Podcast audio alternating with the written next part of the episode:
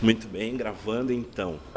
É, há uns dias atrás eu tive em Porto Alegre a convite do meu cliente Joel Ruoco para fazer parte do primeiro Conversas Curiosas. É um evento um pouco diferente, não é bem uma palestra que eu dei, foi mais uma, uma inquisição onde eu respondi um monte de perguntas a respeito sobre, de reputação pessoal, que é o tema meu campo de estudo, meu campo de atuação profissional. Né? É, algumas perguntas, o evento, uh, algumas foram respondidas durante o evento, mas o evento tinha um tempo uh, escasso e eu me comprometi de responder as perguntas de todas as pessoas que lá estavam e não tiveram a oportunidade de ter todas as suas perguntas respondidas. Então esse vídeo aqui é para isso, tá? Vai ser um vídeo um pouco mais longo, mas eu vou tentar responder uh, brevemente aqui tudo o que me foi perguntado, tá? Vamos começar então pela Daniele, que perguntou o seguinte: Como combater os pensamentos sabotadores quando queremos nos apropriar da nossa liderança de pensamento? Uma boa pergunta, uh, Daniele. Minha resposta: fazendo, tá? Fazendo. Quando a gente pensa demais, overthinking, fica é, é, confabulando e não age, a gente não consegue combater é, é, a gente fica dominado por esse tipo de pensamento. Então, na medida que tu vai executando, tu vai colocando coisas em prática, tu recebe feedback, tu posta o teu vídeo, como eu estou postando esse vídeo aqui, as pessoas comentam embaixo ali, tu tem a chance é, de destruir, deixar tuas, a tua audiência e destruindo esses pensamentos sabotadores, porque na verdade tu está produzindo, está entregando, está executando. Então a execução é a melhor arma que tu tem contra esse tipo de mal, tá? Vamos lá. Como é que a gente realiza a identificação necessária, também da Daniele, para transformar o conhecimento em reconhecimento? Bom, isso eu falei um pouco também na palestra. É importante que tu olhe para trás, teu passado, veja o que tu tem de forças, né? E olhe para frente, para o futuro que tu gostaria de estar e veja o que tu tem de objetivos. E o teu presente tu vai desenvolver um plano de ação para atingir isso. De uma forma bem resumida, é por aí, tá? Outra pergunta da Daniela. A fez várias perguntas. Como iniciar a estratégia de comunicação voltada para a gestão da minha própria reputação? Muito boa pergunta. É, basicamente, tu vai construir é, em três etapas essa tua reputação. A primeira delas, tu vai estar tá produzindo e entregando conhecimento a respeito do que tu sabe tá? Então isso pode ser no Instagram, no teu canal do YouTube, no teu uh, LinkedIn Pulse e assim por diante, tá? Tu vai produzir esse conhecimento. No segunda etapa, tu vai distribuir ele nas tuas mídias para que as, a tua audiência, as pessoas com quem tu quer conversar, possam ter acesso a ele, possam consumir, lendo, ouvindo, assistindo o teu, teu conteúdo, né, que é um, uma fragmentação do teu conhecimento, para poder ter acesso a isso. E uma terceira etapa, tu vai ter oportunidade de promover é, formas e meios de monetizar isso. Né? Então, para tu transformar isso em, em, em, reconhecimento, tu pode monetizar ou não, mas é importante que tu então promova um evento pago, um curso pago, um, uma, alguma espécie de trabalho de assessoria, consultoria, coach, mentoring pago que vai trazer efetivamente grana como resultado desse teu trabalho. Mas trabalhando nesses três pontos é, em ordem, né? Porque sem ter a rede tu não vai conseguir vender e sem ter um conhecimento tu não vai conseguir a rede. Então o conhecimento vem antes da rede, que depois vem a monetização.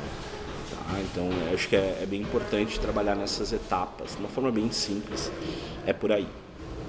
Vamos passar aqui Uh, a Ana também perguntou, a Ana, não, a Ana é a próxima, a Daniele também perguntou uh, como poder fortalecer o nosso poder pessoal e não colocar esse peso de aperfeiçoamento em cima da empresa.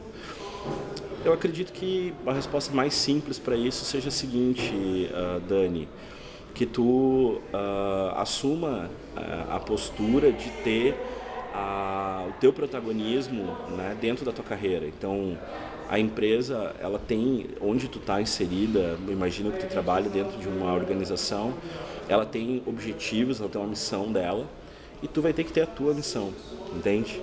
E a tua missão pessoal não necessariamente é a mesma da empresa, mas ela pode estar alinhada com a da empresa.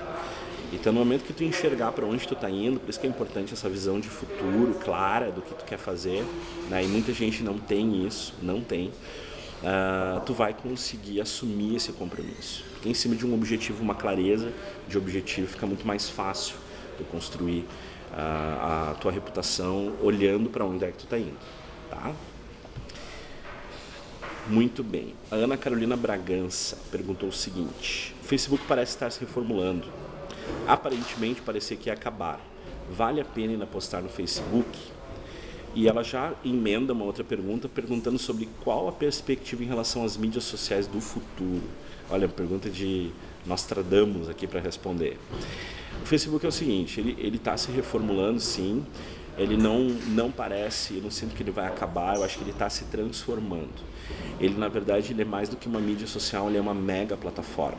Tá? Então, eu acredito que quanto mais vocês estudarem uh, Facebook Ads, como faz, usar targeting no Facebook Ads, pode fazer anúncios uh, de vários tipos e várias formas. O Facebook é uma, é uma excelente forma para conseguir captar clientes e fazer entrega do teu conteúdo. dentro do Facebook, tu ainda tem duas outras grandes plataformas, que é o próprio Instagram, que é deles, e o WhatsApp que também está vinculado. Então tu pode pensar numa estratégia multicanais, considerando esses três canais. Isso vai ser importante para ti. Então, eu acredito que existe uma transformação e o Facebook já se transformou muito desde o início do lançamento dele, mas uh, eu não entendo que ele vai acabar. Pensando em mídias do futuro, eu vejo, para ser bem franco contigo, um grande crescimento do LinkedIn. Tá? O LinkedIn é a bola da vez, é a mídia que está uh, se aprimorando e está se uh, tornando mais acessível do ponto de vista de usabilidade do usuário. A experiência do usuário do LinkedIn, eu como usuário nunca gostei. Nunca achei, muito, nunca achei muito boa.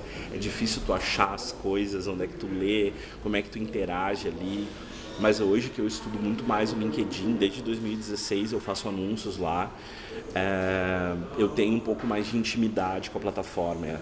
A lógica, como ela é pensada, é um pouco diferente da, da lógica do Facebook, e eu acho que é importante tu estudar isso, porque eu acredito que o LinkedIn vai ser, já está sendo né, uma realidade, mas ele vai ser cada vez mais relevante no mundo dos negócios. Então, seja mesmo que tu atue com negócios mais sociais, do tipo é, área da saúde ou alimento, gastronomia, coisas que normalmente bombam né, nessas mídias, eu acho que dentro do Facebook vai ser importante tu, tu construir, uh, do LinkedIn vai ser importante tu construir uma reputação. Tá? A Aline perguntou, socorro, a minha dificuldade foi sempre me vender. Como cobrar pelo meu conhecimento? Cara, essa é uma pergunta de um milhão de dólares, né? A famosa pergunta, difícil. eu, eu entendo o seguinte, Aline, todo mundo que me diz, e eu ouço isso de muitos clientes, tá? Todo mundo que me diz que não sabe se vender, que não consegue se vender, é porque na verdade tem um conceito errado do que é vender. Tá? Uh, o tempo inteiro a gente está fazendo negociações, uh, concessões, está uh, construindo relações com base em troca, em, em troca de alguma coisa. Então, para mim, todo esse processo ele já é um tipo de venda. Então, para tu cobrar pelo teu conhecimento, tu vai ter que entender, uh, acho que a, a, primeiro, a primeira coisa é entender para quem tu quer trabalhar e o quão valioso é o teu trabalho para aquelas pessoas. Tá? É, isso fica muito fácil. A própria pessoa vai fazer a venda, vai fazer a compra, não é tu que vai fazer a venda, entende? É, a gente tem uma, uma visão errada de que a venda é um processo de esforço de um lado só, onde a gente está tentando vender alguma coisa. Quando na verdade a gente esquece que o ser humano é consumista, a gente gosta de comprar, a gente gosta de ter coisas, eu gosto de ter acesso, eu gosto de ter. Eu vou mutar aqui meu, meu, meu, note. A gente gosta de ter acesso a, a conhecimentos que a gente não tem, a produtos e serviços que a gente não tem. Na verdade, a gente só precisa de tirar as barreiras que a pessoa está tendo para entender que a gente é a melhor opção ou é a opção mais adequada para o timing, para o momento atual. Então, para tu botar preço em cima do teu conhecimento, eu acho que tu tem que estudar um pouco sobre o valor do que tu entrega. Quanto vale o que tu vai fazer para aquela pessoa, né? Pense sobre valor, não sobre preço. Estuda um pouco sobre é, o, o, teu, teu consumidor alvo, teu cliente alvo, buyer persona, como tu quiser chamar. Entenda que vale para ele aquilo que tu está oferecendo. Que aí o processo de venda, que tu está dizendo que tu não sabe se vender, eu não, eu não acredito nisso, tá? Eu entendo teu sentimento, mas eu não acredito nisso. Eu acho que todo mundo sabe se vender. Todo mundo é um ser social e o tempo inteiro a gente está apresentando ideias, apresentando projetos. O que talvez é difícil é precificar. É, talvez é difícil é colocar isso numa proposta. E eu entendo que isso é, é, é, não é fácil para muita gente. Porque a gente tem a tendência de querer, às vezes, trabalhar né, sem precisar é, cobrar. Né? Enfim, eu sei como é, que, como é o sentimento. Às vezes, quando a gente faz aquilo que a gente ama, a gente está mais preocupado em fazer aquilo que a gente ama do que ganhar em cima daquilo que a gente faz. Só que é, não funciona assim o mercado, né?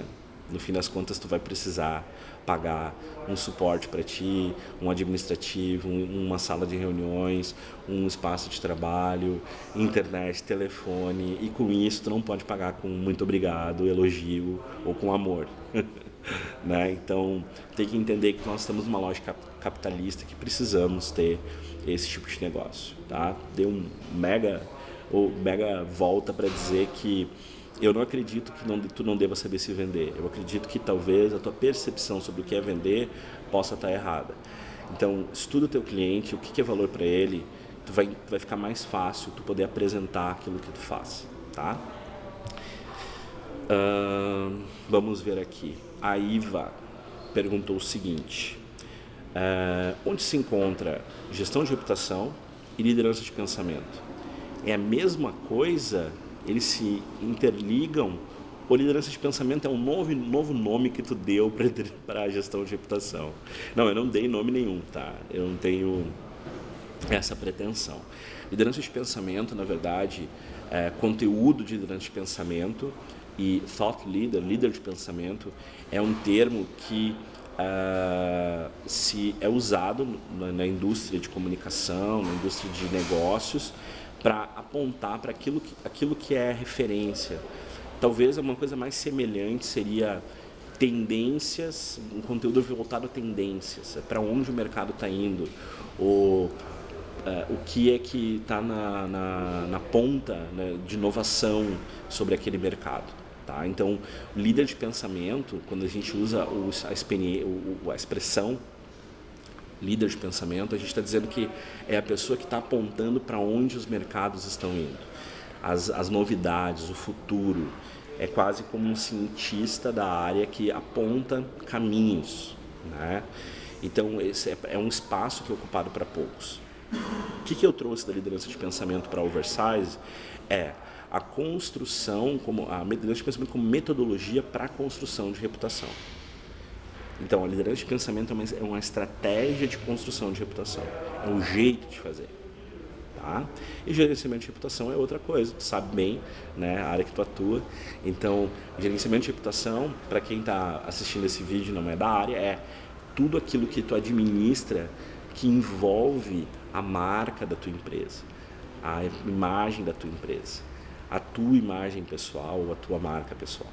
Tá? Então envolve administrar comentários nas mídias sociais, envolve administrar é, relações que tu tem, satisfação de clientes ou de eventos que tu faz, como tu mede um NPS, por exemplo, tu tá fazendo uma medição da tua reputação e também administrar tudo que envolve isso. É algo bem complexo, mas que por um lado ficou mais fácil com as ferramentas que a gente tem hoje, por outro ficou mais difícil por causa das ferramentas que a gente tem hoje, das mídias que a gente tem à disposição. Tá? Então a liderança de pensamento ela tá é um jeito de como fazer a construção de reputação, é uma metodologia. Eu, é eu, eu adaptei a visão do líder de pensamento, que é o, o que todos os meus clientes gostariam de ser, né? E eu auxilio eles a construir a sua reputação desse jeito, que é um jeito diferente do jeito célebre, do jeito de ser célebre. É diferente de ser conhecido, ser famoso, ser uma celebridade, de tu ser um líder de pensamento, de tu ser uma referência em conhecimento, de tu ser um cientista, um, um educador da tua área. Entende a diferença? É aí que mora. Eu não sou um, alguém que a metodologia não, minha metodologia não está adaptada para trabalhar com é, celebridades, pessoas que efetivamente precisam administrar a reputação porque elas têm é, uma fama construída dentro de um mercado por alguma razão, mas sim uma espécie de celebridades de nicho que construíram um jeito de construir a sua fama, a sua, a sua popularidade, o, o número de seguidores, foi em cima efetivamente do conhecimento que tinha. É o jeito. Tá? Vamos lá. A Bianca perguntou o seguinte: para poder aumentar a rede do público desejado, como abordar quando se tem poucos contatos e quando não dá certo o que fazer? É o seguinte, Bianca, o próprio Joel Rocco é um bom exemplo disso. Tá? O Joel ele há muitos anos, muitas décadas, ele ministra palestras gratuitas, semanais. Então, pensa comigo. São 52 semanas no ano. Se ele faz isso há 10 anos, são 520 semanas, 520 palestras, mais ele faz isso há 20 anos, então são mil e tantas palestras. Se uma média de 20 pessoas esteve nas palestras dele, ele já impactou, é, perdi a conta aqui, eu estava falando, mil e tantas, 20 mil pessoas. Que, que ele precisou para fazer isso? Ele precisou alocar um local, montar um conteúdo, montar os slides, fazer uma proposição do que queria fazer, o evento, e trazer as pessoas. Ao manter uma frequência disso, né, estou dando um exemplo aqui simples, né? Ao manter a, a, a frequência dessas palestras, ele está fazendo o quê? aumentando a rede do público desejado, como tu colocou. Né? E se talvez no início ele tinha poucos contatos, hoje ele tem uma rede grande ao redor dele. Simples assim. Então tem como a gente construir uh, uma rede, tem várias formas de ter mais visibilidade. Tá? Sempre através do conhecimento, de tu compartilhar um pouco do teu conhecimento, é o melhor jeito. Evento eu acho um, um, um jeito é, é, que, que funciona tanto tempo, funciona hoje, que eu, eu tenho convicção de que vai funcionar por muito tempo ainda. Né? Tu montar uma rede, talvez crie uma, uma palestra tua falando sobre algum estudo, alguma coisa que tu está fazendo ou que tu percebeu no mercado dentro da tua área, dentro do tópico que, que tu estuda, né? do tema. Monta isso e organiza um evento. Chama as pessoas que estão ao teu redor tenta fazer o primeiro, fotografa, filma, né? pede depoimentos das pessoas e aí faz o segundo, e aí tenta fazer o terceiro, tenta fazer o quarto. Uh, quando não dá certo o que fazer, o não dar certo, não dar certo significa, na minha opinião, que tu não tentou o suficiente. Tá? Em comunicação, normalmente, algum resultado tu tem, não tem um não dar certo. Talvez tu não tentou a estratégia ou a tática certa, ou talvez tu não fez pela consistência uh, e o tempo certo. Pensa comigo, o Joel faz isso há 20 anos. 20 anos. Quantos eventos talvez ele teve que cancelar porque não tinha quórum? Pergunta para ele. Quantos eventos talvez ele teve lotação máxima? Mas ele vem mantendo a frequência e isso vai criando uma reputação de alguém que está comprometido com aquela causa, que no caso dele é ensinar, as pessoas a se comunicar melhor, ensinar as pessoas a montar palestras, ensinar as pessoas a contar histórias e todo o outro escopo de comunicação que ele trabalha. Então, é, Bianca, te dedica a, a, a construir algo de longo prazo que eu acredito que vai dar certo, tá? Acredito de verdade. Essas frequências semanais, mensais, diárias, são importantes, tá? Porque as pessoas, talvez tu vai ter um seguidor, dois, três, mas daqui a pouco isso vai começando a crescer exponencialmente e vai te beneficiar, tá bom? A Gabriele perguntou. Uh, investir em um perfil do LinkedIn para divulgação e captação de clientes na área da saúde é interessante? Qual o perfil atualmente do LinkedIn? Uh, acredito que seja interessante, tem que testar. Respondendo bem objetivamente, Gabriela, eu não sei. Nunca trabalhei com um profissional na área da saúde no LinkedIn, tá? Uh, mas eu acredito que deveria testar. Se não tem, talvez seja a primeira a fazer, né? Tem que ver. A questão toda não é que tu é da área da saúde. Isso não importa. O que importa é o teu público está lá, né? Quem que atualmente está no LinkedIn? Olha, isso vem mudando, tá? Se vocês pegar os dados do LinkedIn no Brasil, ele teve um crescimento aí de dobrar nos últimos cinco anos. Eu estou chutando isso, tá? Mas se não foi dobrou, foi 70%, 80% de aumento de, de pessoas dentro. Né? E cada vez mais as pessoas estão ficando mais tempo usando o LinkedIn, mais permanência, acessando com mais frequência. Né? Então, obviamente, começa o LinkedIn com pessoas da área de recursos humanos, porque ele foi, foi criado, uma das funcionalidades principais da ferramenta é recrutamento e seleção. Então, tem muita gente da área de RH. Então, se tu vende é, é, algum tipo de produto ou serviço que a área de recursos humanos compra, o teu, tu tem que estar no LinkedIn. Mas, a partir daí, muitos profissionais começaram a criar o seu perfil profissional lá, porque é a única rede que é a mais popular, não é a única, né, mas é a mais popular rede profissional. Então, eu acho que tem que testar. É, sendo bem franco, assim, não sei, testa. É, cria lá um anúncio, estuda um pouquinho da plataforma de anúncio, ela é bem parecida com o Facebook, ela mudou faz mais ou menos um mês, esse vídeo aqui é finalzinho de maio, mais ou menos uns dois meses, a plataforma nova entrou no ar. Ela é bem intuitiva, tu trabalha por objetivos, roda uns ads lá, gasta uns pila e tu vai ver se vai funcionar ou não, tá? Também pode, sem fazer investimento, fazer produção de conteúdo. O jeito de produzir conteúdo no LinkedIn é um pouquinho diferente. Ele, ele trabalha sobre Uh, uh, uh, não é tão efêmero o teu conteúdo, então ele vai fazendo entregas, ele vai aumentando como um efeito de onda, assim, a partir das interações. Então pode ser que daqui a pouco alguém compartilhe o teu conteúdo de dois anos atrás e ele puf, exploda para muita gente ver. Então um post teu bem, né, bem escrito, bem feito, ele pode ter uma vida útil de anos, entende? Então é bem legal o LinkedIn uh, ah, para fazer esse tipo de trabalho. Tá? Tô dando alguns insights aqui, mas é, eu acho que nós temos que estudar mais sobre o LinkedIn. Uh, Rochelle perguntou: o que é para ti aparecer nas redes sociais? Uh, o que são perfis de bom alcance? Alguma forma para conseguir o retorno? Não tem fórmula, não existe isso, não acredito. Cada um vai fazer do seu jeito, tá? Uh, mas eu acredito que aparecer nas redes sociais ela tem que ser uma coisa alinhada com uma estratégia de futuro, uma visão de futuro que tu tem. Então, assim, é, é importante. A pergunta nunca é o que tu quer. A pergunta é para quem tu trabalha. Quem é o teu público? Ah, o público X. É, para essas pessoas é importante tu estar tá naquela mídia. Se tu não sabe, pergunta. Lista 50 pessoas que tu conhece, que é do teu público e pergunta. Tu gostaria de ver conteúdo meu a respeito disso, disso, disso nas mídias sociais? Se as pessoas não, não derem muita segurança, talvez tu não precisa estar nas mídias sociais.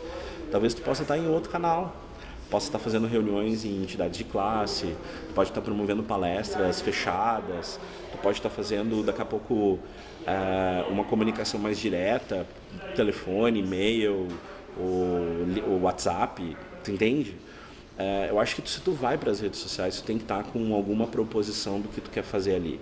E o que tu tem que fazer ali é o quê? É distribuir um pouco do teu conhecimento. É na metodologia que eu uh, trabalho, que eu acredito, tá? Tu perguntou que tu entendeu bem. Ah, é verdade, isso eu respondi até, acho para ti lá. O significado da liderança de pensamento, acho que eu já falei um pouquinho aqui, mas basicamente liderança de pensamento é tu produzir uma, um efeito de referencial dentro de um mercado, dentro de um dentro do mercado pode ser dentro de um segmento, dentro do nicho ou dentro de um super nicho, tu virar referência, especialista naquele naquele segmento, não somente a partir do que tu faz, mas a partir do que tu sabe. Essa é a pegada do pensamento. É quem sabe mais o jogo, não quem faz mais, não é quem tem mais clientes, necessariamente. Não é quem vende mais, não é quem atende mais, não é quem é, tem o maior escritório. É, na verdade, com base no, no conhecimento. Quão valioso é o conhecimento que tu tem e a capacidade que tu tem de ensinar e levar esse conhecimento para os outros. Tá? Ele é um líder altruísta, é um líder que se doa. Esse é um líder de pensamento. Tá bom? Uh, a Amanda, a Amanda perguntou assim, vamos lá. Como fazer a gestão da minha reputação com a minha equipe para manter uma boa comunicação e harmonia, além de fazer sentido com a gestão de reputação externa? Como fazer a gestão da minha reputação com a minha equipe? Ah, legal. Pensando em ti, um grupo de pessoas com quem tu trabalha, tá? Eu acredito que tu pode criar momentos de diálogo, de educação. Então, assim, eu trabalhei uh, em uma empresa, a gente foi muito premiado pela postura de gestão interna, de como lidar com equipes, tá? Uh, isso foi em 2000 e, de 2004 a 2009, eu trabalhei nessa empresa, e a gente tinha muitas práticas de comunicação interna, o endomarketing, né?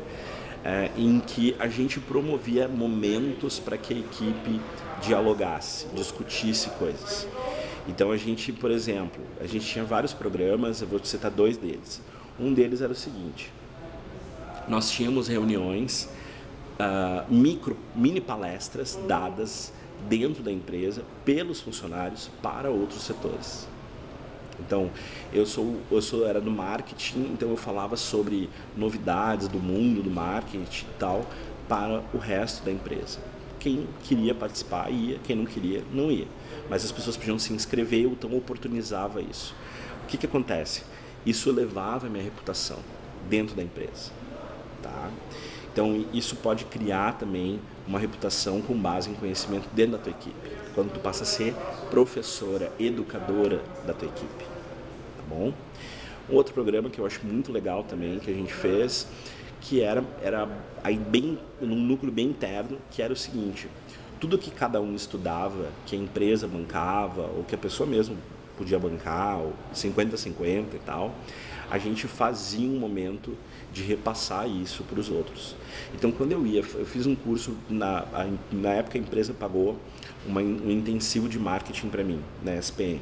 Tá? Um curso na época era uns 7, 8 mil reais. Investimento pesado, a empresa bancou todo o curso, todo o curso para mim. Então, o que, que eu fiz? Eu, eu ia fazendo anotações do curso. Então, eu não estava fazendo o curso só por mim, eu estava fazendo o curso pelos meus colegas também. Fui fazendo anotações, documentando todas as aulas, dicas, cases. E aí eu fiz um resuminho daquilo ali no final, foram seis meses de formação ali, 120 horas. Eu fiz um resuminho e apresentei para o meu time de marketing. Então, ó, gente, eu fiz esse curso aqui, os highlights dele, pá, pá, pá, pá. O que, que eu aprendi, tá, tá, tá, tá. O que, que eu acho que é legal que a gente pode trazer aqui para dentro da empresa? A, B, C, D. Entendeu? Então a gente tem acesso ao que os outros estão fazendo. Isso, de certa forma, tu está contribuindo, mas também está é, construindo a tua, tua reputação, tá? No processo. E a última pergunta, também da Amanda, né, para a gente encerrar esse vídeo aí, eu acho que a gente já, já respondeu bastante coisa, é o seguinte. No exemplo do Elevator Speech, tá, que foca diretamente numa apresentação de 30 a 40 segundos, quais os principais aspectos devem estar presentes na comunicação para transparecer uma liderança e uma primeira imagem que passe credibilidade e autenticidade? Eu já estudei um pouquinho, tá, sobre elevator speech. Eu não sou um cara expert nisso, mas eu vou te dizer uma técnica que eu uso, tá? Chama message map, ou mapa de mensagem, tá? Basicamente, a gente divide o que a gente quer dizer em quatro coisas. Uma mensagem central, que é a mensagem principal que tu quer falar, e três mensagens abaixo dela, tá? É, basicamente funciona assim. Vou dar um exemplo da Oversize, tá? É, a Oversize trabalha transformando conhecimento em reconhecimento. Essa seria a minha mensagem central. E aí eu passo três mensagens abaixo dela. Eu vou dizer que educadores e professores têm muito mais facilidade de fazer isso. Eu vou falar que o mercado de consultoria ele é o único mercado que cresceu em, em quase 10% num período nos últimos anos, mesmo que foram anos de crise. Né? Então, isso é um segundo elemento que valida ali. E eu vou dizer que eu já tenho mais de 2 mil projetos para mais de 700 clientes implementando essa metodologia. Tá aí meu elevator speech. Provavelmente eu não falei em, em tão pouco tempo que eu estou explicando aqui para vocês, mas eu vejo que peguei uma informação central e três informações secundárias que sustentam e explicam aquela mensagem central. A mensagem central ela tem que ser é, uma mensagem de impacto altamente uh, valiosa. Tu pode trazer do slogan da tua empresa, tu pode trazer de um discurso mais comercial mesmo que uh, faça com que a pessoa chame a atenção, diz assim, hum, que interessante isso que tu está falando, né? Me fala um pouquinho mais. E aí tu entra com os três pontos abaixo. Então, Message Maps, vocês podem procurar isso no Google, vão achar no YouTube vários uh, vídeos explicando como se constrói. Tu tem uma informação central e outras três informações abaixo dela que auxiliam então para construir um, um pitch de elevador de 30 a 40 segundos. Tá bom? É isso, gente. É, quero muito agradecer a todas as pessoas que fizeram essas perguntas. É uma oportunidade muito é, bacana para mim poder explicar em cima das dúvidas de vocês. Agradecer, agradecer mais uma vez o Joel Ruoco, da Apresentarte, tá? É, que eu acho que quem não conhece ainda deveria conhecer. Ele é um cara que desenvolve essas skills de apresentação e comunicação e organização de comunicação para quem uh, ainda é amador, mas também para quem já é mais experiente no mundo da, da, das apresentações, né? E uh, deixar o canal aberto aqui para que vocês possam fazer também nesse vídeo mais perguntas, responder uh, se tu recebeu ele por e-mail ou comentar aqui no YouTube, aqui embaixo, que eu possa fazer também mais vídeos respondendo as suas dúvidas, tá? Vai ser um grande prazer. Muito obrigado e até breve.